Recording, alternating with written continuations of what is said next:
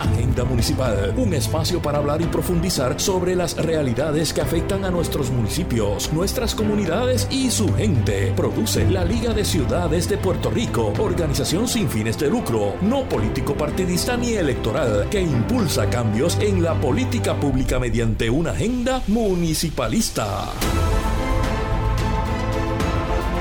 Saludos y, bienvenidos a todos, todas y todos que nos escuchan en este su programa de Agenda Municipal, un programa de radio de la Liga de Ciudades de Puerto Rico, en el cual tenemos un espacio para hablar y profundizar sobre las realidades que afectan a nuestros municipios, nuestras comunidades y nuestra gente. Mi nombre es Cristina Miranda Palacios y soy la directora ejecutiva de la Liga de Ciudades de Puerto Rico, una organización sin fines de lucro, no político partidista ni electoral, pero política con P mayúscula, que impulsa cambios en la política pública mediante una agenda verdaderamente municipalista. Hemos creado este espacio para comunicar nuestras agendas, pero sobre todo la realidad de los municipios sin los cuales no existiría el ente de gobierno más cercano de la comunidad y el principal proveedor de servicios esenciales. Nos pueden seguir en las redes buscándonos en www.ligadeciudadespr.com en donde podrán conocer más acerca de la liga y de lo que hemos hecho y estamos haciendo. Pasamos al temario de hoy. En la calle hablan. Bueno, el tema de la semana, eh, esta semana fue una semana corta para quienes tuvieron el lunes libre y lo pudieron disfrutar. Eh, le enviamos saludos a Edgar, mi eterno compañero aquí en la cabina, pero él está manejando otros asuntos de la liga. Sin embargo, no estoy sola porque estoy felizmente acompañada de Eneris López Navarrete, nuestra curadora de alianzas de educación de aquí de la Liga de Ciudades. Eneris, saludito. Hola Cris, gracias por recibirme aquí en, el día de hoy, ¿verdad? Para mí es un placer estar contigo. Este, aunque un ching nerviosa, tú sabes. Si escuchan a Eneri que hay un leve temblar en su voz, es que está un poco nerviosa, eh, pero yo estoy bien entusiasmada de que ella esté aquí porque ella, además de que tiene mucha información que compartir y es un gran recurso de la Liga de Ciudades, esta semana vamos a estar precisamente enfocando la conversación en el tema de educación. Así que es medular que ella esté aquí. Esta semana vamos a hablar acerca de cómo la ineficiencia y la burocracia del Departamento de Educación se fue viral en las redes ante la incapacidad de proveer un plantel escolar digno. Eh, se revive además el discurso de las escuelas charter como la salvación eh, para atender la situación. Aquellos que nos están escuchando y no nos están viendo, usé el símbolo de comillas en esas palabras. El Senado cuelga además un proyecto de moratoria a las escuelas charter. El Junte Multisectorial en la Defensa de la Educación Pública revela que el año pasado el gobierno de Puerto Rico le asignó 40 millones a la charter. La pregunta es si es una inversión un gasto. Vamos a hablar sobre eso. Y al final vamos a terminar con una noticia positiva, ya que se va a estar celebrando un concierto inclusivo dirigido a la comunidad sorda de la isla. Esto es Agenda Municipal. Y nos vamos ahora al segmento del tema de la semana. Y ahora sí, Eneri, formalmente bienvenida. Vamos a hablar un poquito más alto para que todos nos escuchen y todas nos escuchen en Puerto Rico. Y vamos a estar hablando acerca de la educación desde el nivel gubernamental y el rol del Departamento de Educación. Sin embargo, tenemos una persona que ya está unida por los teléfonos, que es Alicia Díaz, a quien le vamos a dar la invitación al, al programa. Alicia, buenos días, ¿estás ahí? Hola, buenos días, buenas tardes ya también, ¿cómo están? Buenas tardes, buenas tardes, ya se está acabando febrero por si acaso, así que la, la vida como que va pasando. Eh, Alicia, gracias por unirte. Esta semana queríamos dedicarle el tema a la educación, ¿verdad? Y ahorita Eneri va a empezar a hablar de cómo nosotros en la liga definimos educación, eh, pero Alicia es una de nuestras compañeras del, del CRH, el Centro para la Reconstrucción del Hábitat, una organización sin fines de lucro medular en el país que está atendiendo el asunto de los estorbos públicos desde un lente de la equidad y la justicia, etcétera. Y Alicia, esta semana la Contralora publicó un informe, yo pienso que fuerte, eh, acerca del estado de las escuelas que han cerrado en Puerto Rico, pero el CRH le había adelantado eso hace varios años. Cuéntanos un poco cuál fue ese informe que se publicó hace, hace varios años. Sí, hola Cristina, gracias por la oportunidad. El CRH eh, junto al Othering eh, Institute hizo un informe en el 2020, si mal no recuerdo, donde se hizo un análisis de todas las propiedades, de todas las escuelas que habían sido cerradas eh, y las condiciones que se veían actualmente dentro de, las mismas. y obviamente encontramos que la gran mayoría de las escuelas que habían sido cerradas sin un plan de que se iba a hacer con ellas o la reutilización que se iba a hacer con esos espacios, pues se habían convertido en estorbos públicos que estaban eh, creando un problema dentro de la comunidad que estamos ahora mismo. Eh, y la realidad es que el informe para mí no, no me sorprende. Eh, yo creo que ni había que hacer un informe. Todo el mundo que tiene una comunidad y tiene una, una escuela cerrada, abandonada, pudiese ser testigo de que están en mal estado y están creando problemas de contaminación ambiental y problemas de seguridad en la comunidad en que están. O sea que en este, hace varios años ustedes publicaron este informe para aquellas personas que estén interesadas, los pueden conseguir en la página es www.crh. Eh, pr.org. Y les va a salir una ventana y ahí mismo pueden acceder a ese informe. www.crhpr.org.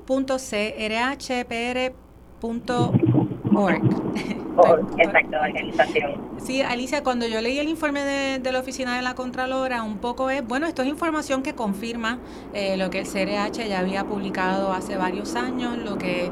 Eh, las personas sabíamos y anticipábamos que iba a pasar, que era que ante el vacío o el abandono de un espacio público, pues esos espacios se usan de otras maneras, no necesariamente positivas, y que ese llamado ahorro que se anticipaba y se proyectaba que iba a venir, nunca llegó. ¿Eso es correcto?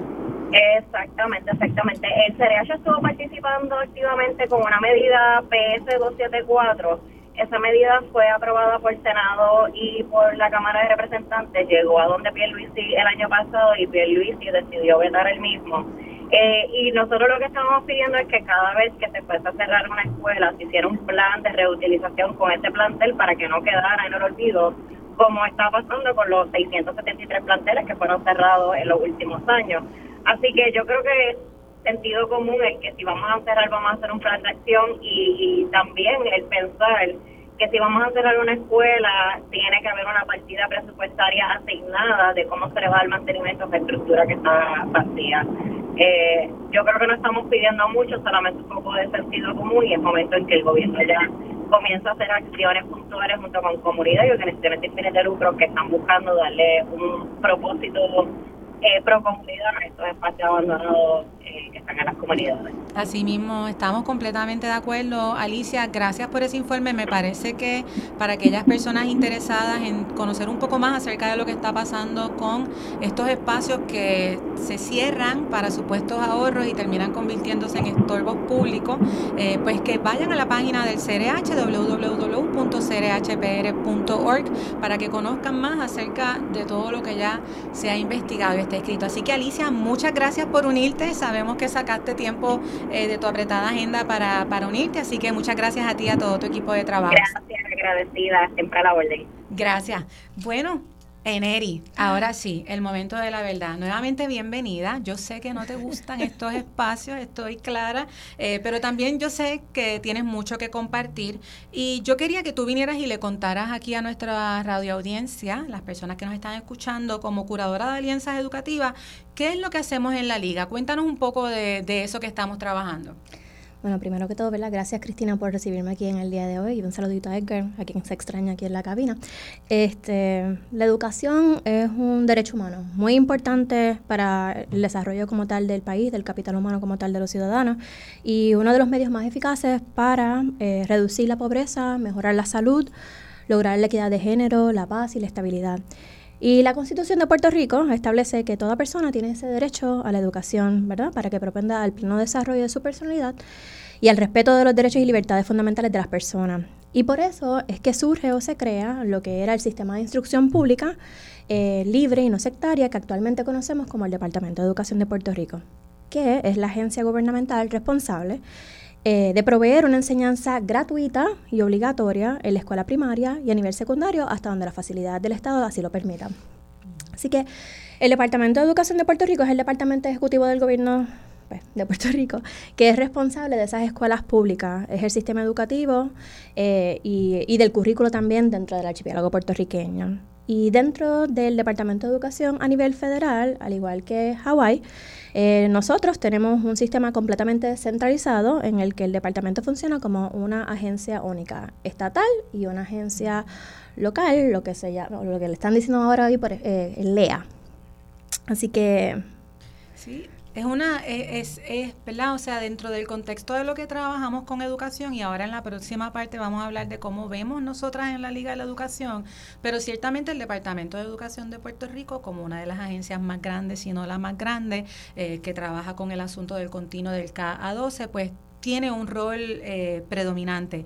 Y a mí me gusta mucho escuchar Neri porque un poco es este contexto de esta mirada de lo que de cómo está nuestro ordenamiento jurídico, de que la educación realmente es un tema que en Puerto Rico, al igual que muchas otras cosas, está completamente centralizado.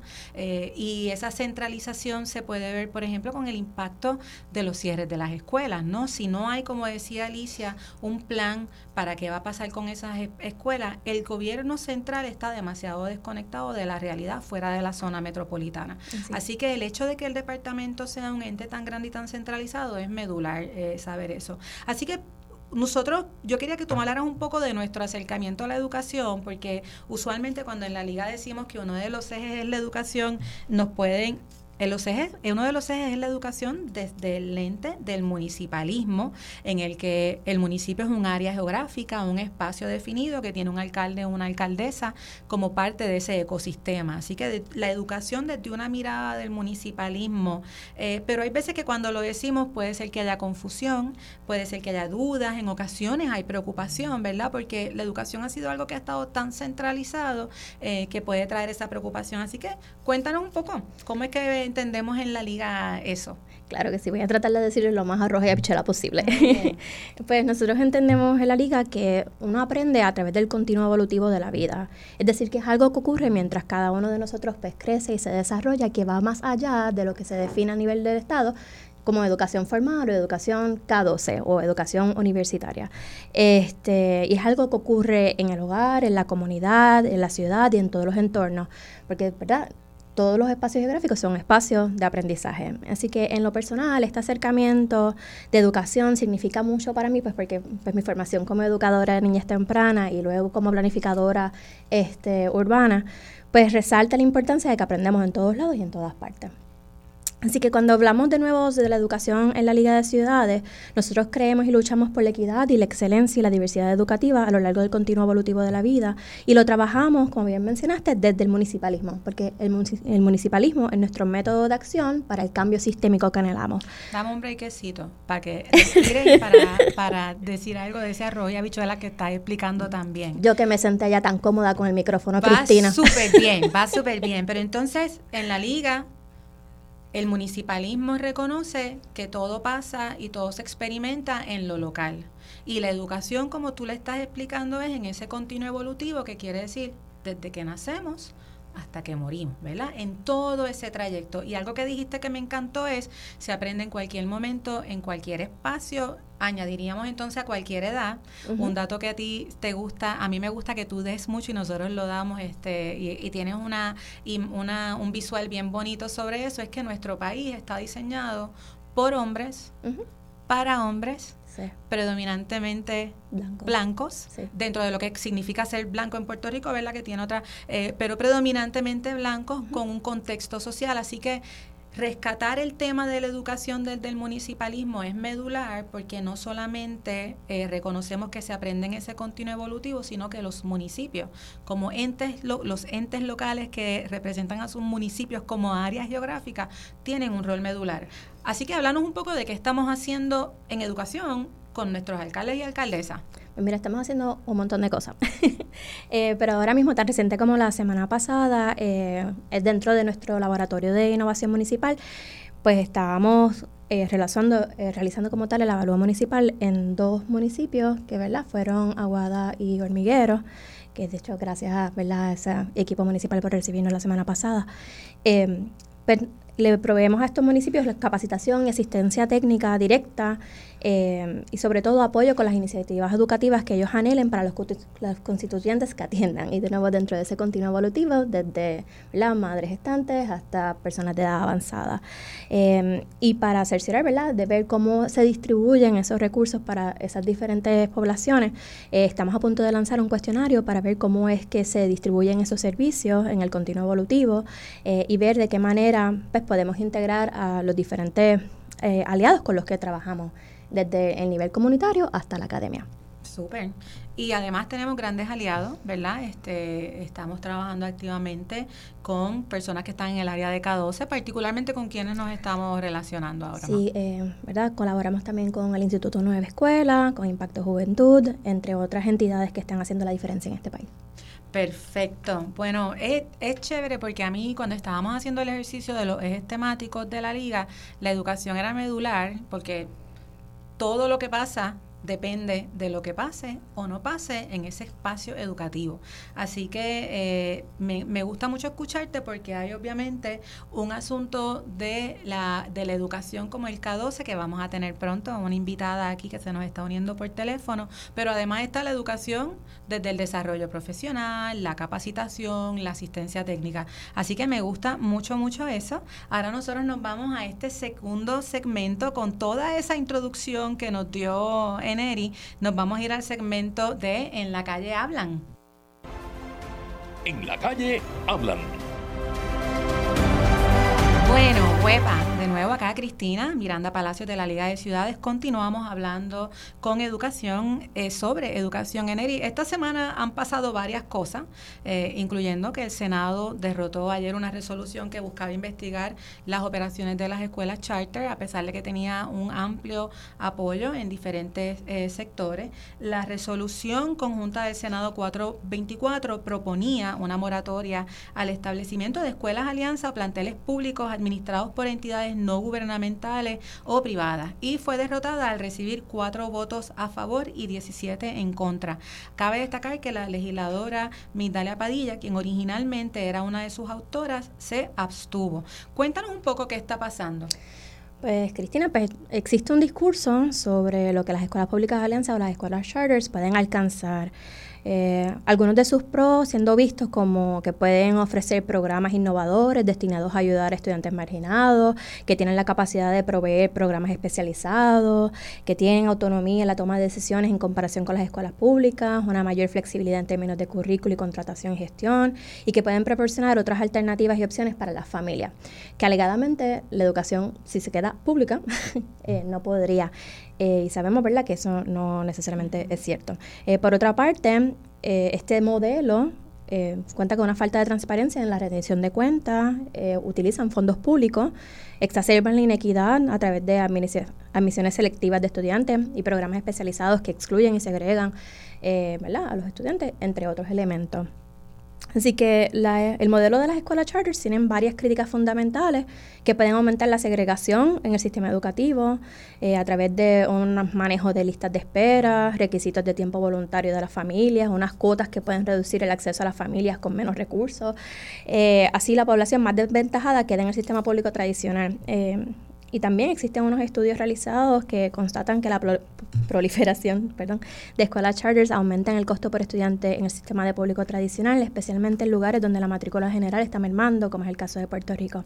Entonces, a pesar de que hubo un apoyo a la moratoria relacionada a la creación de, de estas escuelas alianzas de parte de expertos locales en el ámbito de la educación del país, eh, pues se derrotó el proyecto. Eso pasa a veces. Y con eso saludamos a Mercedes Martínez, presidenta de la Federación de Maestros, quien se une a Agenda Municipal eh, a través de una llamada. Saludos, Mercedes, ¿nos escuchas? Sí, buenas tardes, saludos a todos los panelistas y a todos los que sintonizan. Saludos, Mercedes, bienvenida a este espacio de Agenda Municipal. Cuéntanos un poco, eh, no solamente desde la Federación de Maestros, sino también desde el, eh, desde el frente, ¿qué está pasando? ¿Qué quieres comunicar a, a la radio audiencia?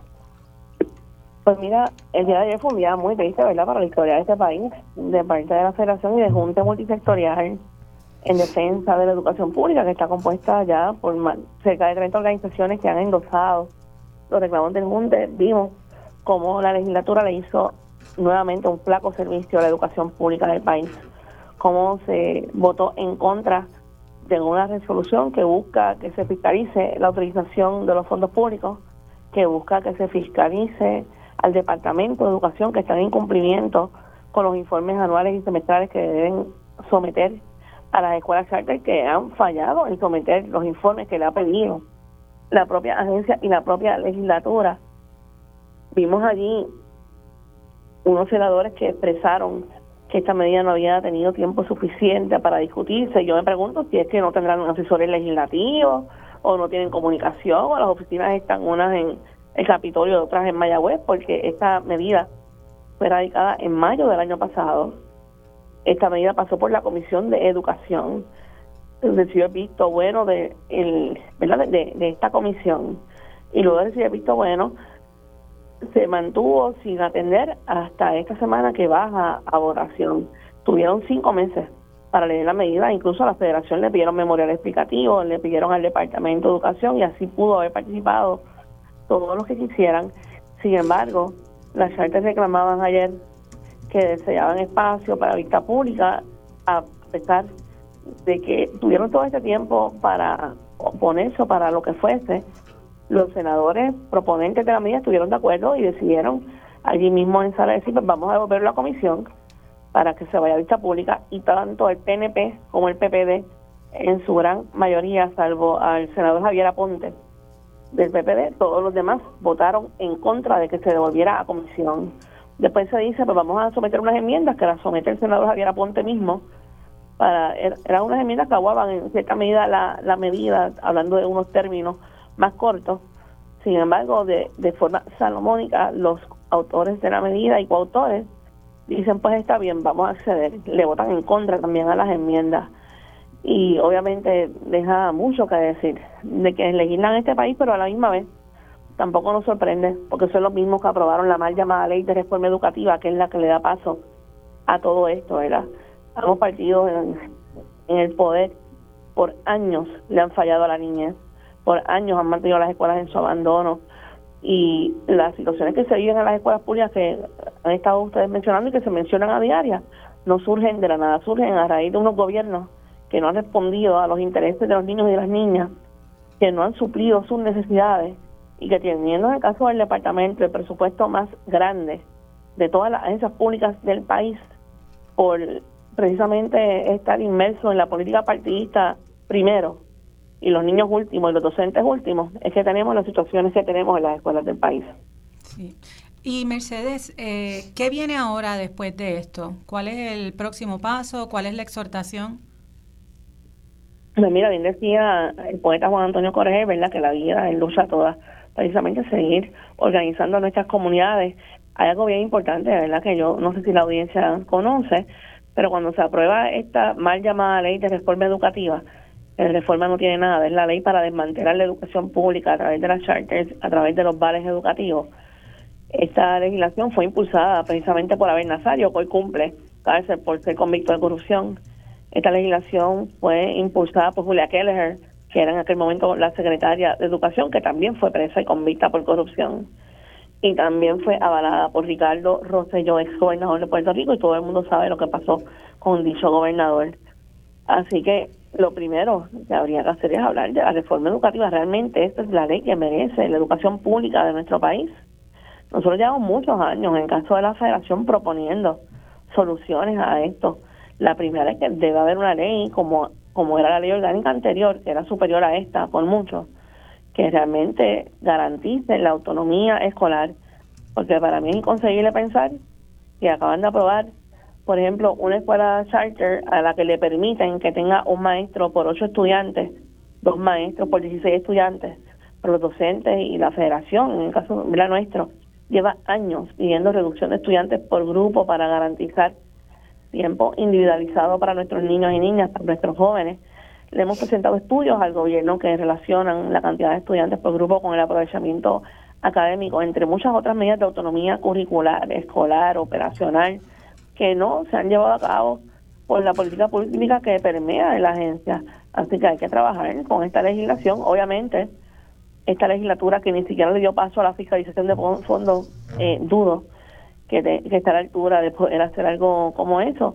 Sin embargo, nosotros nos vamos a encargar con, con los compañeros docentes, con las comunidades escolares, de que hay diferentes formas de votar en noviembre y de que si los mismos que nos han gobernado por los pasados 50 años le han fallado estrepitosamente a la educación pública, a la clase trabajadora, quienes son los mismos que no solamente fomentan la privatización de los bienes públicos, o sea, si no creen en los bienes públicos, en los servicios esenciales, para que entonces gobiernan y legislan. Sus puestos son entonces innecesarios. porque si hablamos de privatizar, porque no se privatizan en el Capitolio y aprobamos entonces lo que votó el pueblo hace muchos años, que era la única realidad.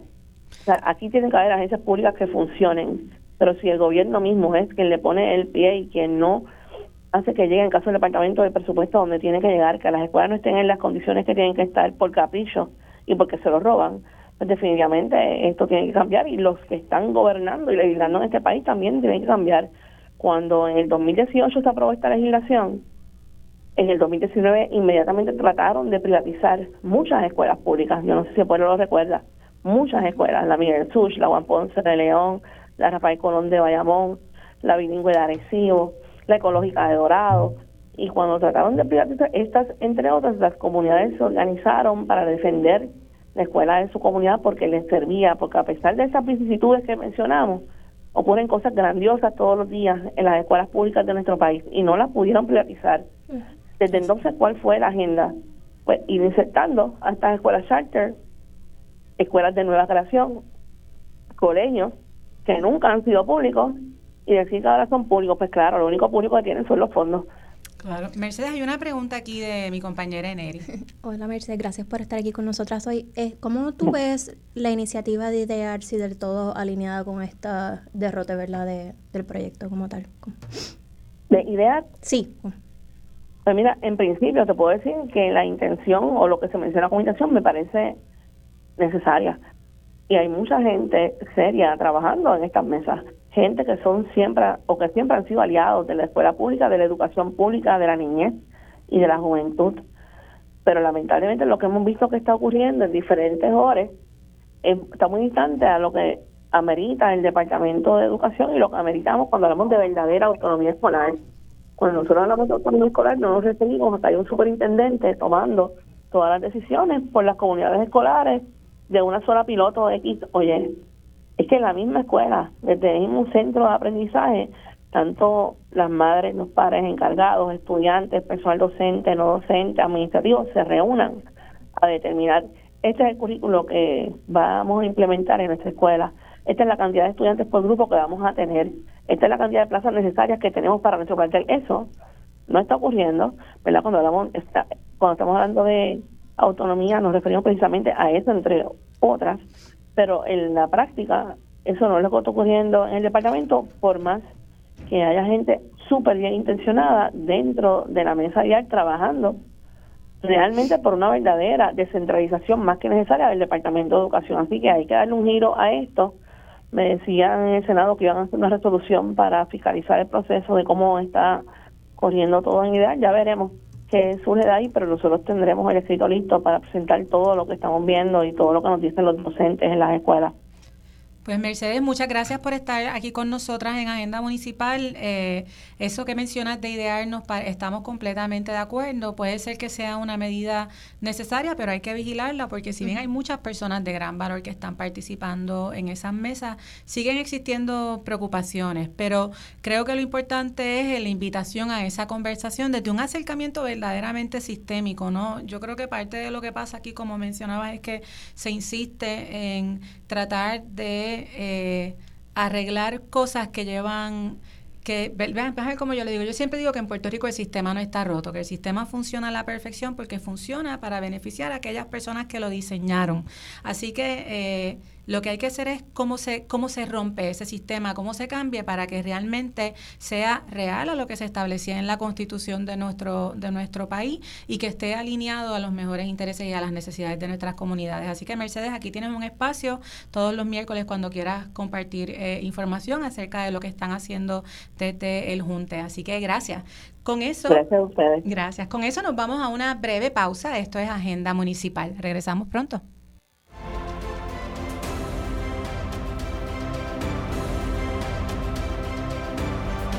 Huepa, saludos a todos, todas y todos que nos escuchan y bienvenidos nuevamente a Agenda Municipal, un programa de radio de la Liga de Ciudades de Puerto Rico, en el que hemos creado un espacio para hablar y profundizar sobre las realidades que afectan a nuestros municipios, nuestras comunidades y su gente. Mi nombre es Cristina Miranda Palacio, directora ejecutiva fundadora de la Liga, y hoy conmigo no está Edgar, como usualmente todos los miércoles. Edgar, saludos, te extrañamos, pero está con nosotros Generi, quien es nuestra curadora de alianzas educativas. Así que, Neri, qué chévere tenerte aquí. ¿Cómo va esto? Cuéntame. Uh, ¿Dónde está Edgar?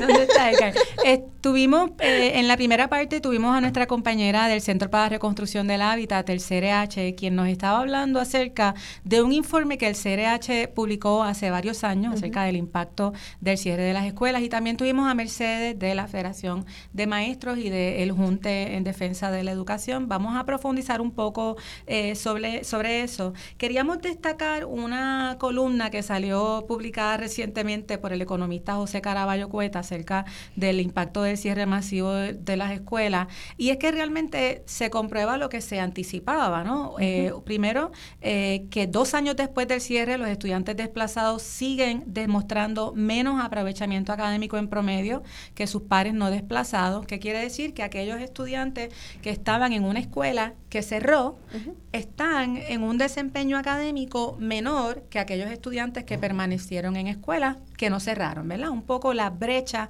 se siguen, se siguen agrandando. Eh, también eh, nos comparte que Puerto Rico representa un gran caso de estudio sobre el impacto del cierre de las escuelas desde el acercamiento de la austeridad, ¿verdad? Porque todo el discurso que sale con el cierre de las escuelas viene con esta mirada de gobernar desde la austeridad, de que hay que ahorrar, de que hay que gastar menos, porque hay un enfoque en el gasto y no en la inversión, y porque quizás hay una mirada cortoplacista en la que piensan que el cerrar una escuela eh, es el equivalente a ahorrar, ¿verdad? Y lo que han demostrado los estudios y todo lo que ha pasado es que el cierre realmente significó un gasto mayor para el gobierno de Puerto Rico. Y es importante destacar que estos cierres por austeridad son realmente diferentes a los cierres de las escuelas deficientes, ya que, y deficientes, yo tengo mi issue con el uso de la palabra deficiente, ¿verdad? Porque yo no, no creo que haya escuelas eh, deficientes, yo no creo que haya niños deficientes, yo creo que hay unas escuelas que tienen unas necesidades y que hay que investigar por qué es que esas necesidades están ahí. Como mencionaba antes al cierre con Mercedes, es un sistema, ¿no? Eh, así que todo esto responde a ese sistema. Eneri, ¿qué tú, ¿qué tú crees de este asunto desde una mirada de educación, pero también desde una mirada como planificadora, ¿verdad? ¿Era, ¿Se podía anticipar que esto iba a pasar o había que hacer tantas investigaciones para confirmarlo? Yo todavía estoy esperando, ¿verdad?, cuál fue la metodología que utilizaron para ese cierre de escuelas. Eh, para mí no hubo una planificación eh, verdadera o intencional para poder cerrar la cantidad de escuelas que cerraron y de la manera en cómo las cerraron. O sea, no, no, no hay una justificación. Sí, y yo pienso que eh, hay que hacer énfasis en lo que mencionas de la manera, no solamente es que se cerraron, sino también de la manera en la que se cerraron. Vimos eh, comunidades activamente defendiendo a sus escuelas, a sus espacios comunitarios, se unieron alcaldes, se unieron alcaldesas, vimos que dieron eh, la pelea por rescatar y por asegurar ese espacio. el asunto de que se hiciera un análisis principalmente geográfico, no social. Estoy de acuerdo contigo en que hay que ver la metodología, pero en aquel momento cuando preguntábamos nos decían, es que de tal escuela a tal escuela hay tanta distancia, así que no hace falta. Entonces nosotros decíamos, pero hay esa distancia, pero hay montañas, hay riachuelos, faltan puentes, falta infraestructura, transportación. falta transportación, faltan montones de cosas. Y entonces eh, algo que, que es importante atar aquí es el asunto de la intencionalidad de cómo se hacen las cosas. Y entonces, en la liga hemos estado hablando de estos indicadores de la buena gobernanza municipalista y la intencionalidad es una de esos, eh, porque se tiene que gobernar con intencionalidad. Si se va a cerrar una escuela, ¿por qué? ¿Para qué? Pero qué se hace después con ese cierre, ¿no? Así que eh, hay también noticias acerca de estas irregularidades en el manejo de la escuela cerrada, no solamente lo que planteamos ahora en ERI de cómo se cerraron, sino qué pasó después eh, de que se cerraron. Se publicó un artículo en el Nuevo Día eh, que habla acerca de qué ha pasado con las más de 200 escuelas cerradas. Y entonces, por un lado, los planteles que están en desuso, algunos están en manos de municipios o entidades no gubernamentales, tras ser cedidos por el gobierno. Sabemos que eso lo manejaba el CEPTI y sabemos que también hay unas unas preocupaciones acerca de cómo se transfirieron algunas de estas de estas facilidades. Al menos 188 escuelas en desuso a partir del 2019 han sido arrendadas o cedidas en usufructo. Eh, hay 37 planteles que han sido vendidos por el gobierno desde hace cinco años por un monto de 16.9 millones pero nos preguntamos, ¿verdad?, el valor de todos esos planteles por ese costo. Eh, Puerto Rico también, en Puerto Rico se cerraron sobre 780 escuelas públicas entre el 2009 y el 2020 eh, y realmente es el, yo pienso que es el, el cierre de escuelas más grande en todas las jurisdicciones de los Estados Unidos, ¿no? Así es, de hecho, Caraballo Cueto publicó un estudio sobre el aprovechamiento académico y el cierre de escuelas en Puerto Rico este, en el 2020, si no me equivoco. Qué bien. Pues y con eso le damos la bienvenida a nuestra próxima invitada y amiga de la Liga de Ciudades, la doctora Eileen Segarra Almestica, eh, catedrática del Departamento de Economía y directora del Observatorio de la Educación Pública en Puerto Rico, de la UPR. Eh, Eileen, desde el recinto de Río Piedras, tan hermoso, bienvenida a Agenda Municipal. Gracias, saludos a todos. Eileen, estábamos ahorita, eh, hablamos la, hablamos al principio eh, con una compañera del CRH acerca de un estudio que ellos habían publicado sobre el cierre de las escuelas hace varios años.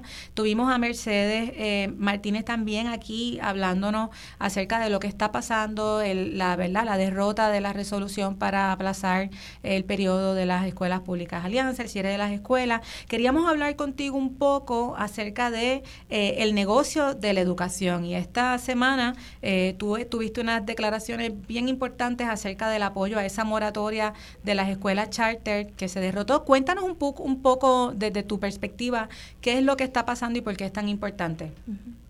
Mira, yo creo que en la coyuntura que estamos, ¿verdad? Sabemos que es necesario transformar el sistema educativo, eh, pero es importante recalcar no el rol que tiene que desempeñar el gobierno en asegurar que todos eh, los niños, niñas y, la juventud en Puerto Rico pues tengan acceso a una educación adecuada.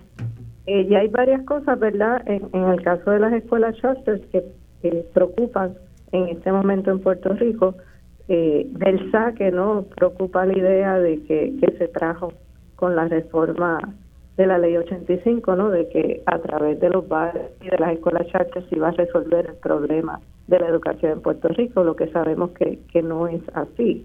Eh, la, la literatura de otros sitios nos dice que no, que esa no es la solución. Y, y sabemos pues que, que tampoco el gobierno puede zapatearse de la responsabilidad que tiene de proveer una buena educación pública. Pero en esta coyuntura en particular, una de las cosas que, que preocupa no es el hecho de que para empezar, como bien reseñó el Centro de Periodismo Investigativo, recientemente, o sea, no se ha hecho la evaluación que la misma ley requiere de estas escuelas alianza. Y ya desde la literatura, ¿verdad? De lo que hemos visto, la experiencia ya por varias décadas en Estados Unidos, pues hay algunas cosas que nos levantan bandera en términos a que se siga proliferando la educación a través de las escuelas charters o escuelas alianzas sin que haya una evaluación adecuada. Una de ellas, ¿verdad?, tiene que ver con el hecho eh, de que, por ejemplo, en los estudios que se han hecho en Estados Unidos, aún aquellos estudios que son más favorables con el desempeño académico de las escuelas charters, uno de los aspectos que se recalca es que no parecen estar sirviendo adecuadamente a la población de educación especial. Y en el caso de Puerto Rico, donde una tercera parte o casi una tercera parte de los estudiantes del sistema público son estudiantes de educación especial y sabemos que ha habido serios problemas con atender la población de estudiantes de educación especial, pues nos causa preocupación que no se haga una evaluación seria de qué está pasando con los estudiantes de educación especial y cómo puede afectarse eh, con el incremento de escuelas alianzas. O sea, es una población que suele quedarse atrás en, en muchos de los cambios, ¿no? De que se ignora, que no se le da la atención eh, debida y en el caso de Puerto Rico, pues estamos hablando de una porción bien significativa de los estudiantes del de el sistema de educación pública.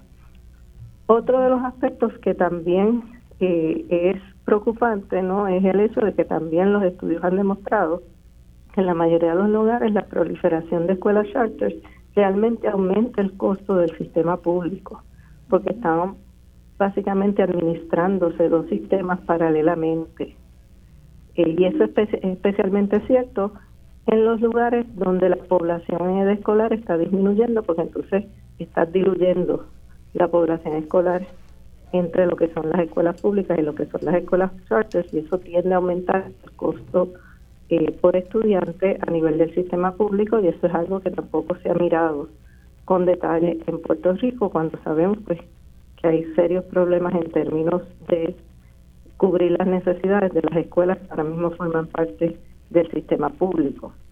Y otro de los aspectos, ¿verdad?, que, que, que a mí particularmente me causa preocupación es que por estudios anteriores que hemos hecho desde aquí, desde la universidad, hace unos años hicimos un estudio con otras compañeras del Departamento de Economía.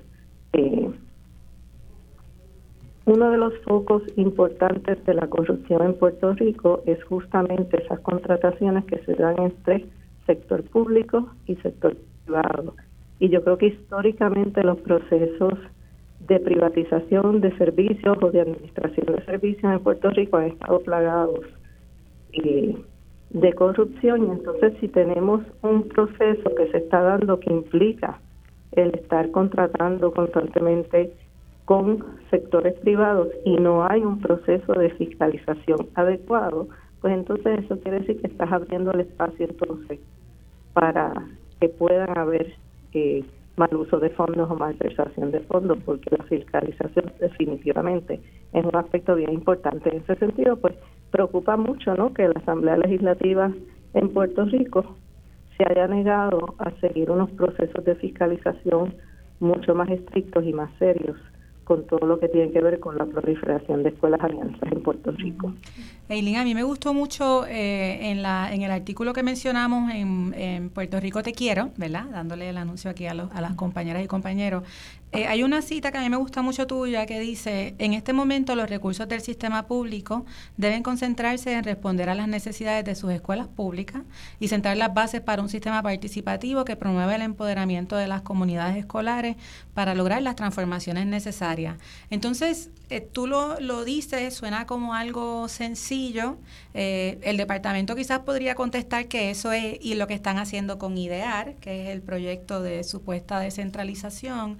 Pero ¿cómo, cómo tú lo ves? O sea, ¿cómo, tú, cómo tú ¿Cómo, ¿Cómo se hace esto? Porque nosotros en la liga siempre decimos que la, la centralización eh, propende ¿verdad? a la inequidad y a la desigualdad y a todas estas cosas porque el gobierno central está demasiado desconectado. Mm. Eh, decimos que los gobiernos locales deben de asumir un rol más protagónico, eh, pero también, eh, pero con un rol realmente reconocido, porque muchos, muchos alcaldes y alcaldesas asignan de sus propios fondos para ayudar a cubrir las necesidades de los planteles escolares, mm. desde manejo de planta física, provisión de transportación escolar, que al final del día los, los gobiernos locales terminan subsidiándosela al gobierno eh, central, ¿verdad? Porque los costos no dan, seguridad escolar. Entonces, hay unos municipios que están, gobiernos locales que están muy interesados en entrar a este asunto de la educación, de las escuelas alianza, etcétera. Pero, ¿cómo, cómo tú lo ves? ¿Cómo tú ves ese espacio? ¿Cómo, cómo sería eso?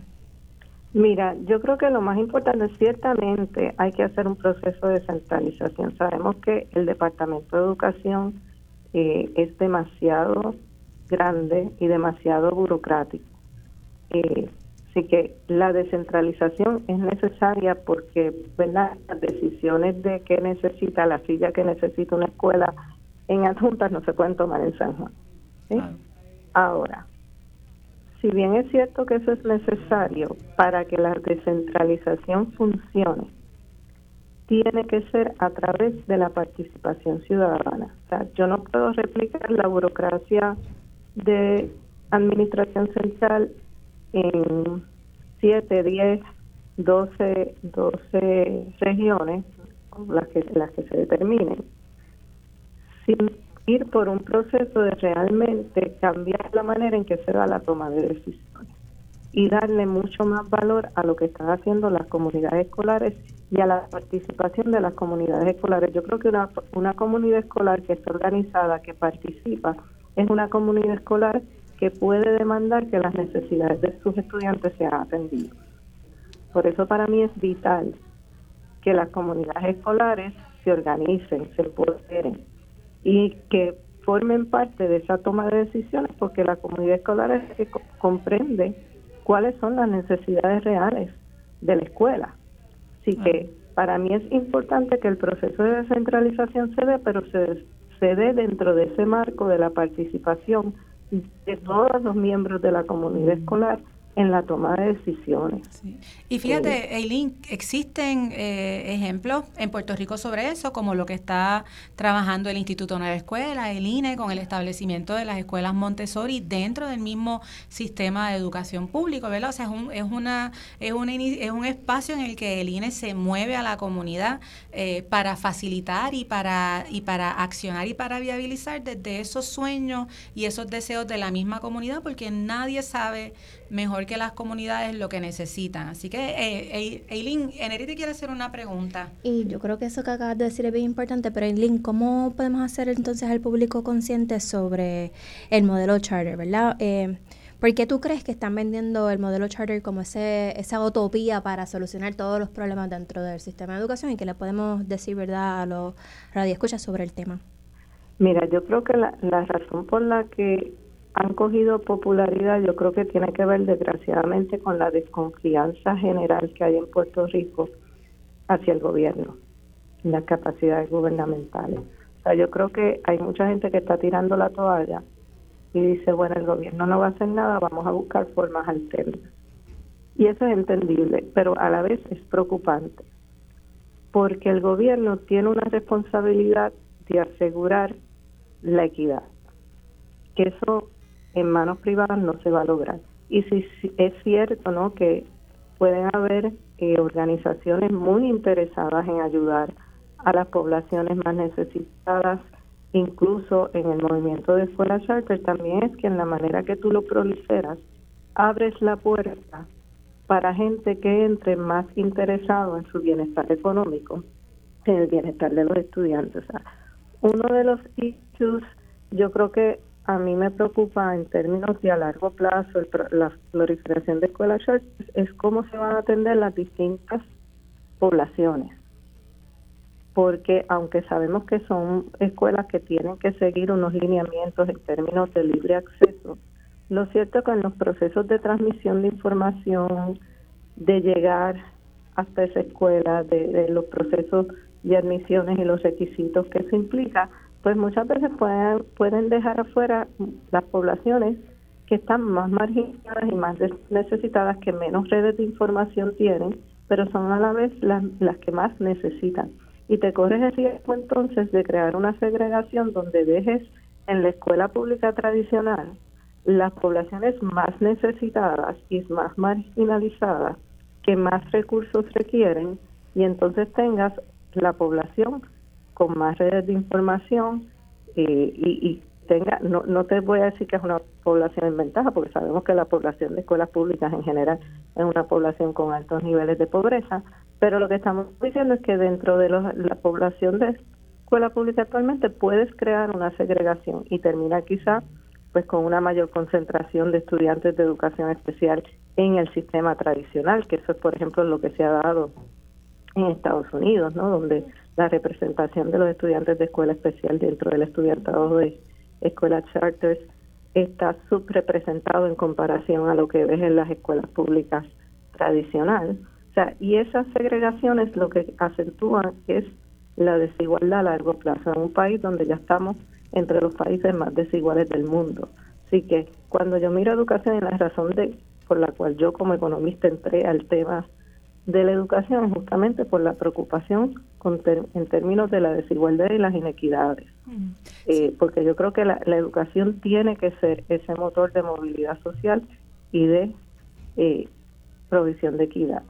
Y en la medida que tú sacas o disminuyes el rol del gobierno de esa provisión, pues entonces te corre el riesgo de que las inequidades aumenten. Y yo creo que como país, no debemos conformarnos en decir, no, el gobierno no va a hacer su trabajo, vamos a buscar formas alternas, sino debemos exigir que el gobierno haga adecuadamente el trabajo que tiene que hacer. Bueno, y Eileen, con eso, eh, Una, una de nuestras compañeras, Paloma, nos dice, bueno, es que realmente no es responsabilidad del espacio privado lograr la, equidad, es, desde el espacio público que se tiene que hacer esto, ¿no? Porque, y yo sueno como a disco rayado, siempre lo digo, el sistema no está roto, el sistema funciona a la perfección porque funciona para beneficiar a aquellos entes o personas que lo diseñaron, ¿verdad?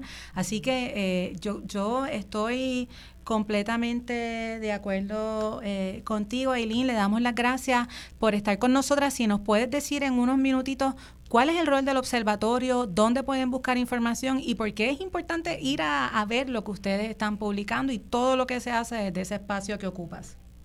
Sí, nosotros en el observatorio pues nos dedicamos a hacer estudios eh, académicos, ¿verdad? Rigurosos sobre política pública así que nos pueden conseguir en la página del Observatorio de Educación. Eh, ahí van a ver todos nuestros nuestros trabajos eh, y ¿verdad? según vamos vamos continuando los trabajos los seguimos añadiendo a la página. Eh, por ejemplo, nosotros prontamente en la página del observatorio tenemos un proyecto bien lindo que yo estoy loca por lanzar, que es Voces desde la Comunidad Escolar, que es una serie de entrevistas a distintos miembros de la comunidad escolar para que digan su experiencia con la organización y el empoderamiento desde las comunidades escolares. Tenemos los estudios que hemos hecho de distintos temas de educación. Hemos trabajado mucho también el tema eh, del impacto de los huracanes y los desastres socionaturales en lo que es la población escolar, eh, que es otro tema que yo creo que es sumamente importante. Y cuando mencionaste el rol de los alcaldes, eh, pues me resonó en mí porque justamente fueron muchas veces los gobiernos municipales los que eh, fueron la, esa línea de ayuda a las escuelas luego del huracán María. Así que eh, busquen Observatorio de Educación de la Educación, Observatorio de la Educación Pública en Puerto Rico eh, en la página, en su página web y ahí pues van a poder accesar todos nuestros nuestras publicaciones. Eileen, gracias, por estar con nosotras. Sabes que este espacio es tuyo para compartir información acerca del observatorio y de todo lo que hacen. Eh, y creo que siempre es importante rescatar eh, y problematizar esto que estamos hablando, porque me, escribe otro compañero que no voy a tirar al medio, eh, que en realidad la, una de las contestaciones a la pregunta de Neris es la primacía, ¿verdad? Ese espacio prioritario que se le da al sector privado sobre el público, porque impera una visión neoliberal, ¿verdad? Y lo vemos con la Junta de Control Fiscal, lo vemos con estas medidas de austeridad. Eileen nos comentaba al principio, mira, ¿por qué se le está dando la bienvenida a todo esto? Y al igual que le dimos la bienvenida, otras personas le dieron la bienvenida a la Junta porque pensaban que no había otra opción, pero es que hay otras opciones y hay que trabajar hacia, otras, hacia esas otras opciones. Y hablando de esas otras opciones, nos despedimos de Eileen, pero le damos la bienvenida a la alcaldesa de Vega Alta, la honorable María Vega Pagán, eh, quien se encuentra con nosotras aquí por teléfono. Alcaldesa, ¿nos escucha? Sí, claro que sí. Muy buenas tardes y muchas bendiciones a todos. Qué bueno, alcaldesa. Estamos bien entusiasmadas de contar con ustedes para, con usted para esta parte del cierre del programa. Este año, eh, en el Carnaval de Vega Alta, se incluye la participación de la orquesta La Sociedad Única, agrupación que utiliza el lenguaje de señas dirigidos a la atención de este importante sector de nuestra sociedad. Cuéntenos más acerca de este evento. Pues mira, este carnaval tiene 36 años eh, de su fundación, que está dirigido por una entidad sin fines de lucro y su presidente Ronnie Curvelo, una serie de voluntarios y el municipio se une como auspiciador de este evento. Se va a estar celebrando el 24, 25 y 26 como parte de promover la cultura, la gastronomía, la música de nuestro pueblo, pero también queremos ser inclusivos eh, eh, con esta orquesta que obviamente va a ser totalmente distinto, ¿verdad?, para nuestra ciudadanía que visite este carnaval, porque precisamente como parte de la educación que tenemos que tener nosotros y, y, es un tema que tenemos bien presente en cuanto a, a, nuestro conciudadano es el, el, lenguaje de señas que no solamente para eh, nosotros poder, poder dar un mejor servicio, ¿verdad? Como parte de nuestros empleados municipales, sino que también nos gustaría que eh, ese tema se acogiera en cuanto a las escuelas eh, de nuestro país, que fuera parte del currículo. Yo creo que esto es algo que debemos seguir promoviendo y que mejor que darle la oportunidad de decirle que las barreras eh, nos las ponemos nosotros mismos en muchas ocasiones y que ellos pueden ser ejemplo para nosotros de que no hay límites. Y yo creo que eso es lo que promueve, ¿verdad? Eh, que seamos inclusivos en esta actividad y que además de disfrutar, que creemos que creamos la conciencia de la importancia del lenguaje de señas y que de que ellos tienen un talento que dar y una enseñanza a través de este evento. Me encanta escuchar la alcaldesa porque, ¿verdad? Usted sabrá que yo soy municipalista de corazón y estoy convencida de que el cambio en el país viene a través de los gobiernos locales, porque son ustedes quienes conocen verdaderamente las necesidades y las realidades de sus comunidades.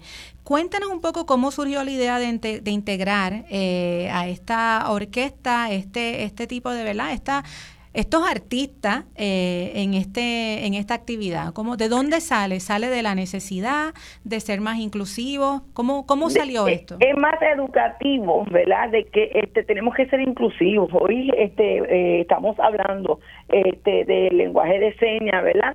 Pero también nosotros queremos ser inclusivos en otras personas que tengan algún tipo de discapacidad funcional. Y le, le voy a ser bien específico. Nosotros tenemos pronto la apertura del programa Dos Generaciones que es subvencionado con Acuden y que el municipio, como parte de ese esfuerzo, que es un lugar que va a ser educativo, interactivo para niños jóvenes y nuestra familia carteña, queremos ser inclusivos también, nos estamos orientando de que tengamos espacio para personas con alguna discapacidad funcional como autismo, síndrome de Down, porque si nosotros evaluamos en nuestra sociedad todas las actividades, no importa de qué tipo sea, educativa, artística, este, deportiva, ¿a quién le damos las herramientas y las atenciones?